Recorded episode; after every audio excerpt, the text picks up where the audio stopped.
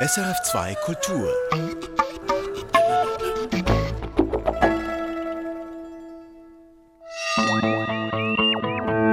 Wissenschaftsmagazin. Russisches Uran macht europäische Elektrizität. Eine Abhängigkeit, aus der wir uns nicht so leicht lösen können.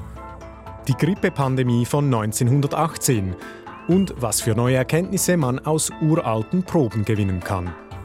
Und wenn aus viel ein zu viel wird, was in unseren Wäldern passiert, wenn immer mehr Stickstoff im Boden ist. Unsere Reportage zum Schluss der Sendung. Durch das SRF Wissenschaftsmagazin heute begleitet sie Daniel Theiss. Neben dem großen Leid, das der Krieg in der Ukraine über die Menschen gebracht hat, zeigte auch die weit verbreiteten wirtschaftlichen Abhängigkeiten vom Aggressor Russland. Vor allem im Energiesektor hat Europa auf Rohstoffe aus Russland gesetzt. Auf russische Kohle soll schon bald verzichtet werden, aber bei Öl und Gas tun sich die Staaten Europas teilweise noch schwer. Im Schatten dieser Diskussionen gibt es aber eine weitere gewichtige Abhängigkeit, nämlich beim Strom. So laufen viele europäische Kernkraftwerke mit Uran aus Russland und Kasachstan oder sind gar komplett von russischer Nukleartechnik abhängig. Dagmar Röhrlich berichtet. Ohne Russland hätten europäische Betreiber von Atomkraftwerken ein Problem. Von dort stammt ein Fünftel des hier eingesetzten Kernbrennstoffs und ein weiteres Fünftel aus dem eng mit Russland verbündeten Kasachstan. Aus unserer Sicht sind wir bei den Kernkraftwerken und bei der Nukleartechnologie eigentlich noch stärker abhängig von Russland als bei Gas oder bei Öl urteilt Anke Herold, wissenschaftliche Geschäftsführerin des Öko-Instituts. Zwar ließen sich die nötigen Rohstoffe an sich wohl auch anderswo einkaufen, doch Russland ist führend bei der Urananreicherung und der Fertigung von Brennelementen. Und da hat Russland einfach einen sehr, sehr hohen Einfluss. Und wir haben eine ganze Reihe von EU-Mitgliedstaaten, die diese Brennelemente aus Russland von Rosatom bekommen. Rosatom ist ein russischer Staatskonzern, der im internationalen Uran- und Nukleargeschäft eine Spitzenposition innehat. Zum Beispiel in der Slowakei ist Rosatom der gesamte Betreiber verschiedener Kernkraftwerke. Also die liefern praktisch der Regierung den Strom, alles andere macht Rosatom in diesem Kernkraftwerk. Dem Konzern gehören mehr als 350 Unternehmen an. Darunter ist die für Brennelemente zuständige Firma TWEL. Ohne die geht wenig. Mit ihr hat sogar der französische Nuklearkonzern Framatome noch im Dezember 2021 einen Vertrag über eine intensive Zusammenarbeit abgeschlossen. Doch am größten ist die Abhängigkeit in den EU-Staaten, in denen Druckwasserreaktoren russischer Bauart laufen. Die brauchen aus technischen Gründen die speziell geformten Brennelemente von TBEL. Die stehen zum Beispiel in Bulgarien, in der Tschechischen Republik, in Finnland, in Ungarn und auch in der Slowakei. Und es gibt bestimmte Reaktortypen, diese älteren Druckwasserreaktoren, die können überhaupt nur von Rosatom beliefert werden. Die Europäische Nuklearversorgungsagentur warnt bei diesen Druckwasserreaktoren russischer Bauart schon lange vor einer, Zitat, signifikanten Verwundbarkeit. Es gibt auch Aussagen aus früheren Dokumenten aus der EU und von Euroatom, wo einfach ganz lapidar gesagt wird, die Versorgungssicherheit ist in dem Nuklearbereich gar kein Problem, weil man diese Brennelemente ja sehr lange lagern könnte. Offenbar sind die Vorräte aber knapp. Noch nach Beginn des Kriegs in der Ukraine erhielt ein russisches Flugzeug deshalb eine Ausnahmeerlaubnis, um Brennelemente nach Europa zu liefern. Ohnehin ist derzeit der zivile Nuklearsektor von den EU-Sanktionen gegen Russlands Energiewirtschaft explizit ausgenommen. Wenn man sich anguckt, nicht mal die USA ist unabhängig von Rosatom. Auch 20 Prozent des niedrig angereicherten Urans für amerikanische Reaktoren wird aus Russland geliefert. Und weitere 30 Prozent beziehen die USA von Russlands engen Alliierten Usbekistan und Kasachstan. Deshalb ist auch dort der Nuklearsektor von den Sanktionen bislang ausgenommen. Und hätte Wladimir Putin den Ukraine-Krieg später begonnen, wäre die Abhängigkeit der Welt von Russland noch größer gewesen. Wir haben ja jetzt auch so eine große Diskussion von diesen Small Modular Reaktoren, also diese neuen kleinen Reaktoren, die jetzt gebaut werden sollen. Da wird ein stärker angereicherter Brennstoff benötigt für diese Reaktoren. Der wird überhaupt nur von Russland angeboten. Der Westen müsste diese Produktionskapazitäten erst noch aufbauen. Russland verdient derweil sogar an Stilllegung und Rückbau deutscher Kernkraftwerke. Die deutsche Firma Nuchem Technologies in Alzenau ist seit Dezember 2009 in russischem Besitz. Nicht einmal 24 Millionen Euro zahlte die Rosatom-Tochter Atomstreu-Export dafür und verschaffte sich so Zugang auch zur Zwischen- und Endlagerung. Russland, urteilt Anke Herold, hat in den vergangenen Jahren auf dem Nuklearsektor gezielt eine strategische Position aufgebaut, ohne dass sie als problematisch wahrgenommen worden wäre. Immerhin fordert das Europäische Parlament inzwischen ein sofortiges Embargo, auch für die Einfuhr von Kernbrennstoffen. Ohne Russland geht also kaum was in den Kernkraftwerken der EU. Doch wie sieht das in der Schweiz aus? Meine Kollegin Anita Vonmont hat nachgefragt und ist nun bei mir im Studio. Anita, wie russlandabhängig sind denn die AKW hierzulande? Überhaupt nicht weniger abhängig als die in der EU. Wir haben ja drei Standorte in der Schweiz, Leibstadt und Betznau, wo der Stromkonzern Axpo das Sagen hat, und dann noch Gösgen mit der Alpic als Haupteigentümerin. Jetzt ohne Russland funktioniert nur Gösgen. Dort hat man schon vor mehreren Jahren die Lieferverträge mit Russland auslaufen lassen, unter anderem wegen fehlender Transparenz und Umweltverträglichkeit.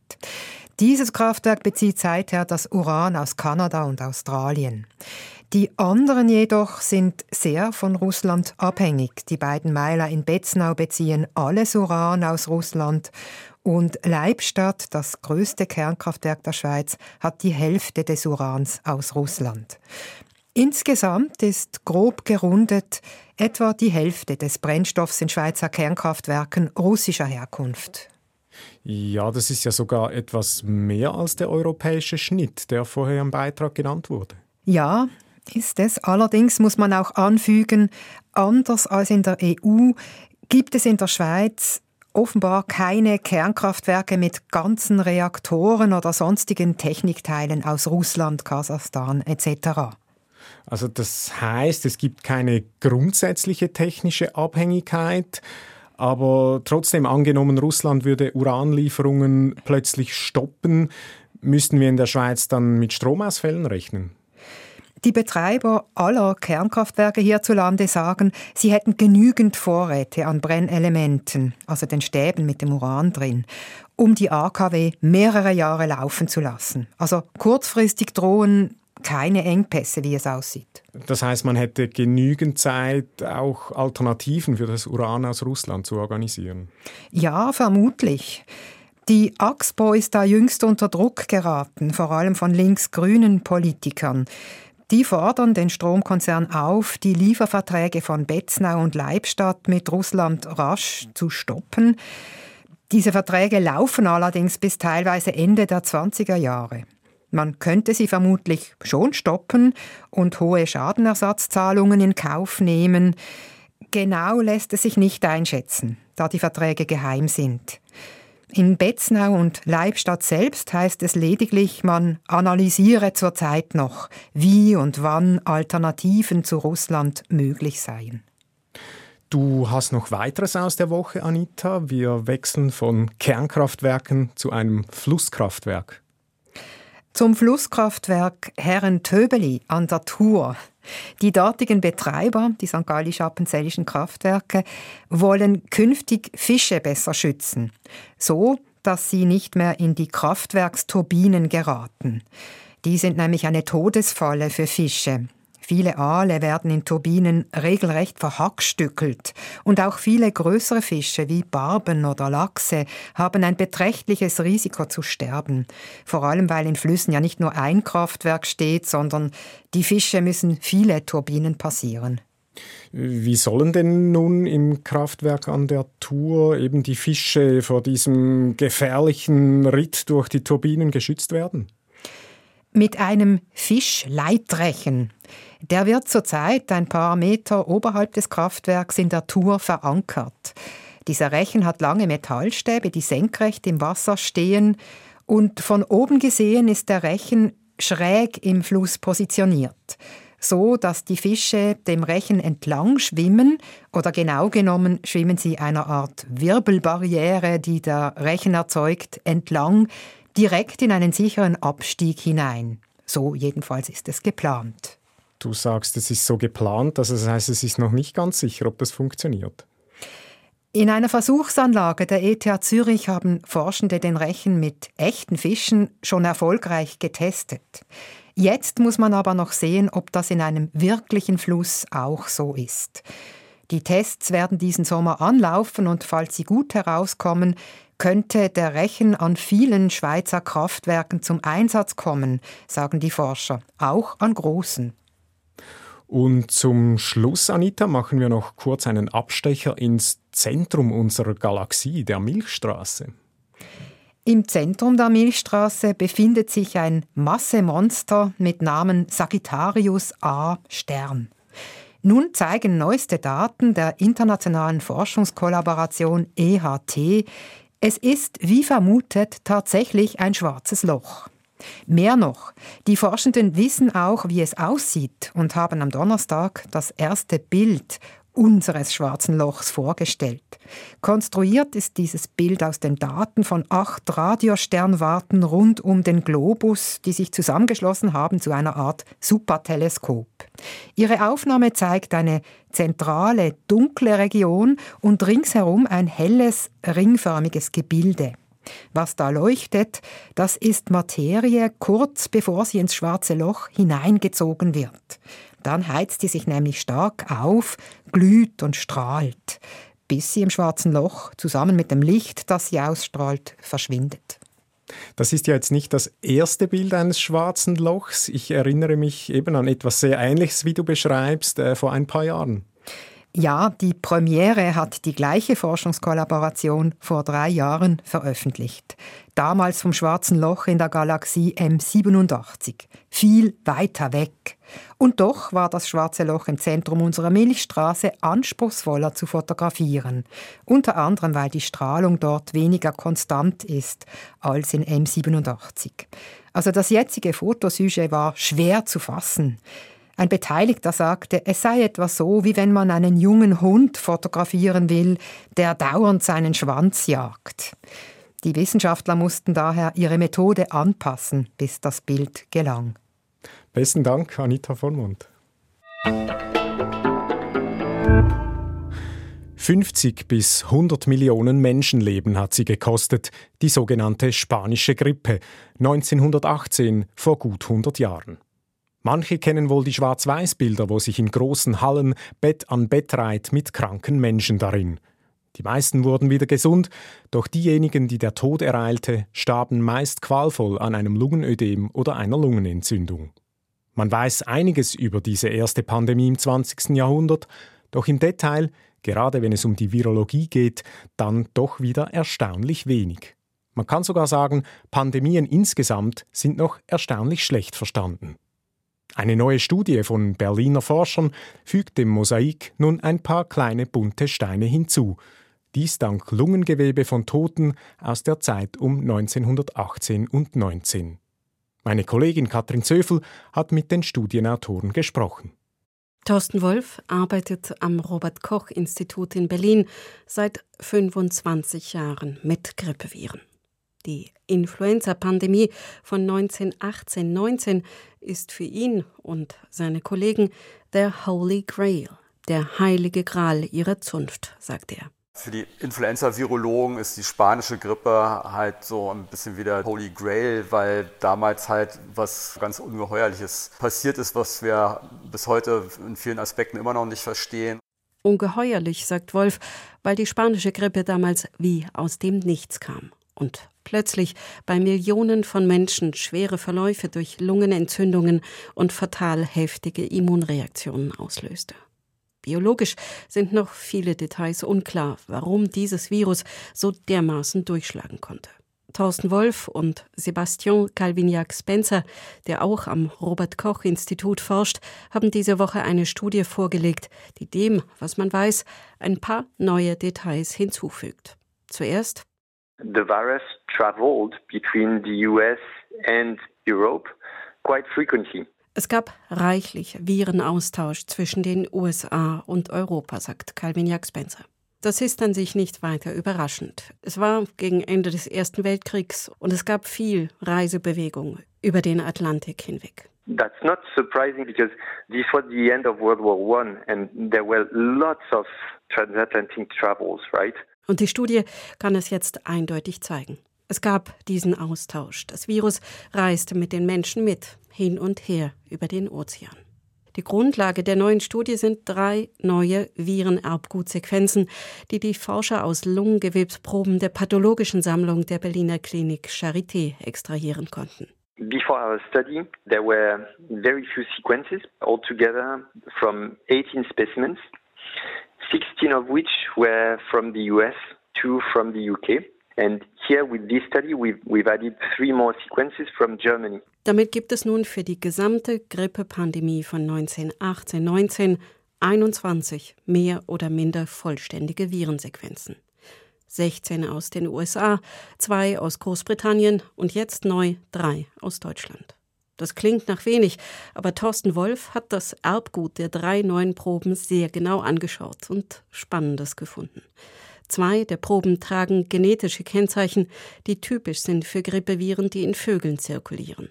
Das war möglicherweise noch ein Abdruck davon, dass dieses Virus erst kürzlich aus dem Tier auf den Menschen übergegangen war. Ein ziemlich klarer Hinweis darauf, dass das Virus wohl frisch von Vögeln auf den Menschen übergetreten war. Und dann war da noch Probe Nummer drei. Die war anders. Sie trägt genetische Kennzeichen, die typisch sind für Grippeviren im Menschen.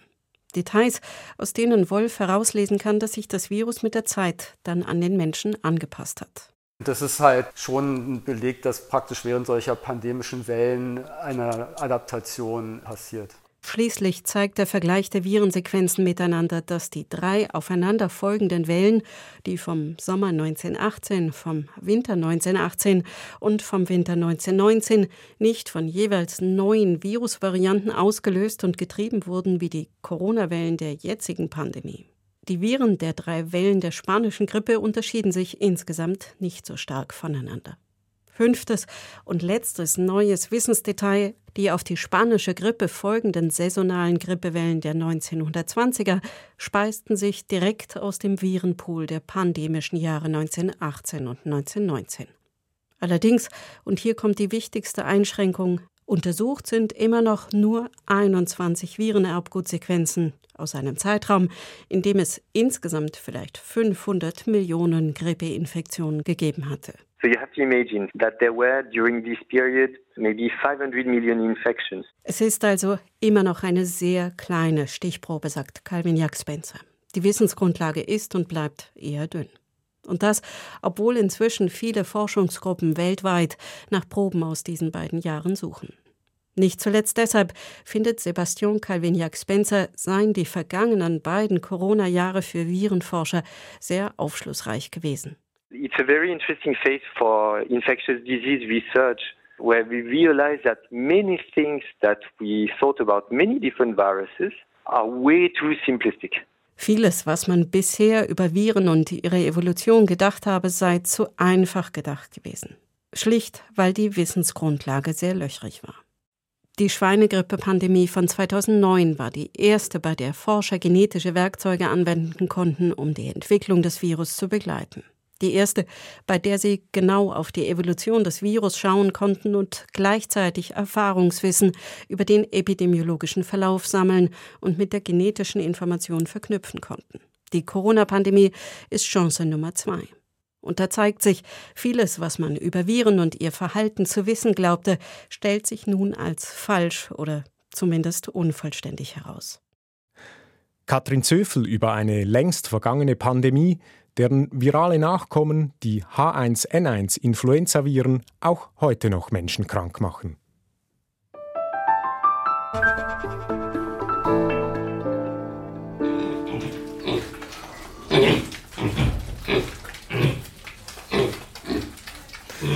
Alle Lebewesen wollen etwas zu fressen haben, um zu überleben. Nur, wie sie es tun, ist natürlich durchaus sehr unterschiedlich. Pflanzen etwa haben dafür keine Schnauze wie die eben gehörten Schweine. Pflanzen haben Blätter für die Photosynthese und Wurzeln, mit denen sie Nährstoffe aufnehmen. Ein besonders wichtiger Nährstoff ist neben dem Kohlenstoff der Stickstoff. Nicht umsonst ist Stickstoff deshalb im Pflanzendünger reichlich vorhanden. Doch ähnlich wie beim Fressen kann es auch ein zu viel geben, ein zu viel an Stickstoff. So bewirkt heute in unseren Wäldern zu viel Stickstoff schleichende Veränderungen, die das ganze Waldökosystem beeinflussen. Dieser Stickstoff im Wald stammt aus dem Straßenverkehr, vor allem aber aus der Landwirtschaft und gelangt über die Luft selbst in abgelegene Wälder. Was der Stickstoff dort genau bewirkt, hat sich Remo Vitelli erklären lassen. Wo? Natürlich im Wald. In einem Waldstück bei der Eidgenössischen Forschungsanstalt für Wald, Schnee und Landschaft WSL deutet die Biologin und Waldökologin Sophia Etzold auf die Pflanzen am Wegrand.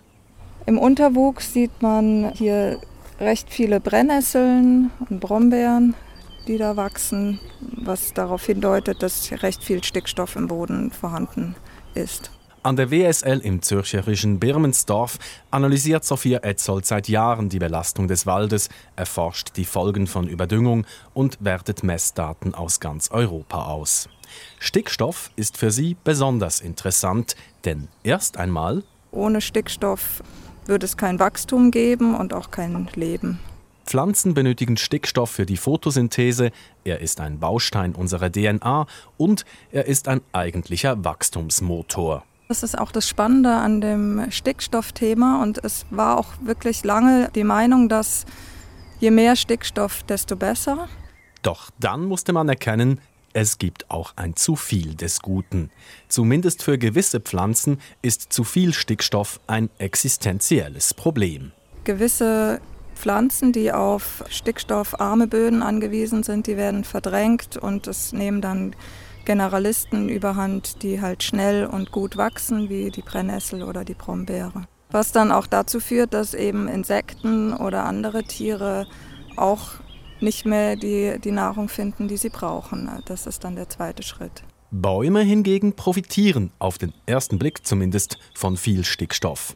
Wegen des vielen Düngers wachsen sie zwar schneller, aber sie werden weniger kräftig.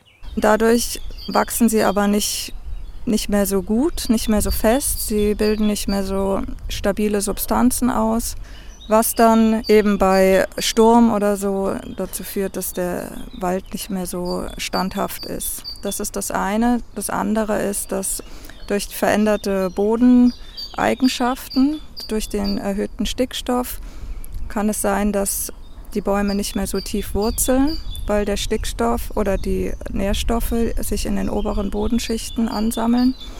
Dadurch ist das Wurzelwerk nicht mehr so tiefgreifend und das macht sie auch anfälliger, um bei Sturm umzufallen. Zu viel Stickstoff im Boden kann aber auch direkte Auswirkungen auf andere wichtige Pflanzennährstoffe haben. Denn die Formen von Stickstoff, die Pflanzen gut aufnehmen können, verbinden sich auch gerne mit anderen Elementen. Wie zum Beispiel Magnesium, Kalium oder Calcium. Und diese Nährstoffe sind dann für den Baum nicht mehr verfügbar. Das heißt, es entsteht ein Ungleichgewicht an Nährstoffen. Also der Baum hat viel zu viel Stickstoff und von den anderen Nährstoffen hat er zu wenig. Beim Menschen würde man vielleicht von einseitiger Ernährung sprechen. Die ungesunde Ernährung der Bäume kann aber auch eine indirekte Ursache haben. Bäume stehen in enger Partnerschaft mit bestimmten Pilzarten. Die sogenannten Mykorrhiza-Pilze leben an den Wurzeln der Pflanzen. Die Mykorrhiza-Pilze helfen den Bäumen, Nährstoffe und Wasser aufzunehmen und kriegen dafür Zucker aus der Photosynthese von den Bäumen. Also es ist ein ganz enges Wechselspiel. Und diese Mykorrhiza-Pilze sind ganz empfindlich auf Stickstoff, da sieht man schon bei ganz geringen Stickstoffmengen, dass sich die Artenzusammensetzung von den Mykorrhiza-Pilzen ändert und dass es auch weniger werden und die können dann den Bäumen eben nicht mehr ihre Nährstoffe und ihre Wasser zuführen. Und dann ist da auch noch die Versauerung des Waldbodens. Je mehr Stickstoff, desto saurer wird der Boden. Wenn er ganz sehr, sehr sauer wird, dann kann es passieren, dass sich Aluminium-Ionen freisetzen und die sind sehr toxisch für die Bodenlebewesen und auch die Mykorrhiza-Pilze. Es ist also ein ganzer Wust von Problemen mit zu viel Stickstoff im Wald. Was man dazu wissen muss, ist, dass natürlicherweise ist so ein Stickstoffeintrag so 1 äh, bis 5 Kilogramm Stickstoff pro Hektar und Jahr. Und mit diesen zusätzlichen Einträgen durch die Menschheit äh, erhöht sich das auf im Mittel so 20, was ja doch ein Vielfaches ist. Und das kann bis zu 60 Kilogramm Stickstoff pro Hektar und Jahr werden. Was die Stickstoffbelastung aus Verbrennungsprozessen betrifft, hat sich in den letzten Jahren einiges verbessert. Dank Luftreinhaltevorschriften. Aber auch in der Landwirtschaft wäre noch viel möglich. Dies sagt der Agrarökonom David Wüpper von der ETH Zürich. Er hat in einer Studie erforscht, wie sich der Einsatz von Dünger und Gülle tatsächlich auf die Ernteerträge auswirkt. Das Erstaunliche dabei, aber einer gewissen Menge von Dünger bringt dieser gar nicht mehr so viel, sagt David Wüpper. Je mehr Stickstoff eingesetzt wird, desto weniger groß ist der Mehrwert davon. Zwar könnten Länder, die noch nicht sehr viel Dünger einsetzen, mit etwas mehr davon ihre Ernten vergrößern. Wenn man aber ein Land hat, was sowieso schon viel düngt und dort die Düngung noch weiter steigert, dann ist der Mehrertrag relativ gering. Das Schlüsselwort ist für den Agrarökonomen darum Präzisionslandwirtschaft. Das heißt, man benutzt Technologien, die es dem Landwirt erlauben, noch viel besser zu verstehen, wo, wann, welche Nährstoffe gebraucht werden.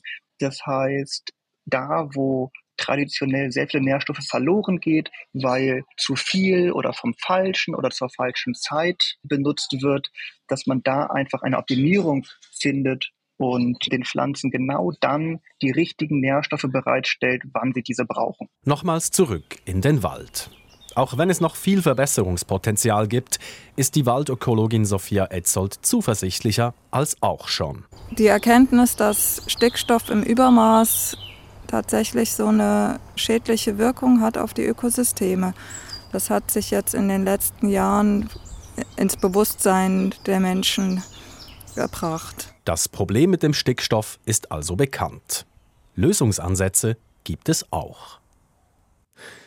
Remo Vitelli über die Auswirkungen von Stickstoff auf das Waldökosystem. Und das war's von uns für diese Woche. Produzent dieser Ausgabe war ich, Daniel Theiss, und damit verabschiede ich mich von Ihnen für heute. Besten Dank für Ihr Interesse am SRF Wissenschaftsmagazin. Erfahren Sie mehr über unsere Sendungen auf unserer Homepage srf.ch-kultur.